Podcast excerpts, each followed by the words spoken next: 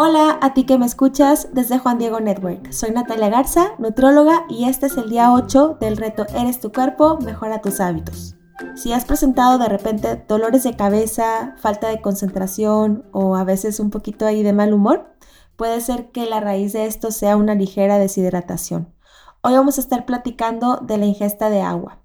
Es verdad que solamente tenemos que tomar entre 6 y 8 vasos de agua al día. Seguramente has escuchado esta recomendación.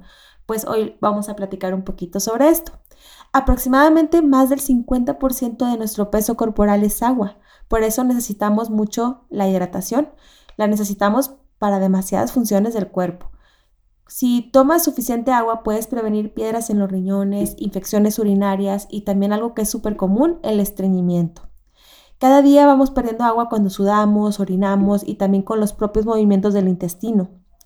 Cuando le pregunto a mis pacientes en su primera consulta que cuánto es el consumo de agua que tienen cada día, la verdad es que la mayoría responde muy poquito. Hay quienes me han dicho, no, no tomo nada de agua, toman otro tipo de bebidas, pero agua natural no. O de repente sí, toman agua, pero muy poquita y no con mucha frecuencia. Ahorita te quiero presentar algunos, algunas señales que te pueden indicar una ligera deshidratación. Una de estas señales es si tienes sed. Si tienes sed ya es una señal muy fuerte de que requieres tomar más agua. Nuestra boca se siente seca o pegajosa. También cuando no orinamos con frecuencia, esto viene siendo menos de cuatro veces al día. Y también cuando orinamos y nuestra orina es oscura o tiene un olor fuerte o un color dorado así como muy oscuro.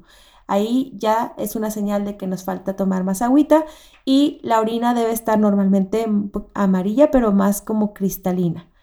Y también cuando nos sentimos un poquito mareados o con pesadez en la cabeza. No sé si has experimentado de repente que sientes como la cabeza volada, así como que tu cabeza un poquito extraña, pues ahí puede ser una señal de deshidratación. Y ya cuando la deshidratación es muy fuerte, pues ya se vuelve más riesgoso. Nuestro ritmo cardíaco es más rápido de lo normal y también ya podemos llegar al grado de la confusión. Bueno, ahora sí vamos a platicar si realmente necesitamos 8 vasos de agua al día. Pues para poder determinar cuánta agua necesitamos por día, se requieren muchos factores para poder determinarlo. Influyen, por ejemplo, nuestra edad, la condición de salud, varía mucho. Hay personas que deben de limitar su consumo de agua si tienen ciertas enfermedades y otras al contrario tienen que tomar muchísimo más. Entonces también dependiendo de la salud, Ahí es otro tipo de factor para determinarlo. También la actividad física. Hay actividad física que es muy rigurosa y ocasiona una pérdida fuerte de líquidos de nuestro cuerpo. También el embarazo y la lactancia tienen requerimientos muy altos de, de líquidos. Y bueno, hay muchos otros factores. Pero digamos así en general, una recomendación para la población general adulta y sana. Las mujeres necesitamos alrededor de 11.5 tazas de agua al día. Esto viene siendo como 2.760 mililitros.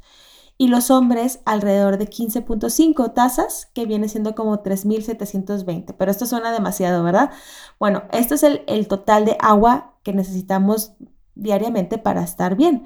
Pero el 20% de estas cifras que te presento lo solemos recibir con los alimentos. Generalmente las frutas ya contienen agua, las verduras y por ejemplo, la leche, algunos alimentos ya contienen ahí un poquito de agua. Entonces, ya quitando esto, las mujeres necesitamos alrededor de 9 tazas de agua por día, que esto viene siendo cerca de 2 litros de agua, y los hombres 12.5 tazas, que viene siendo como 3 litros de agua.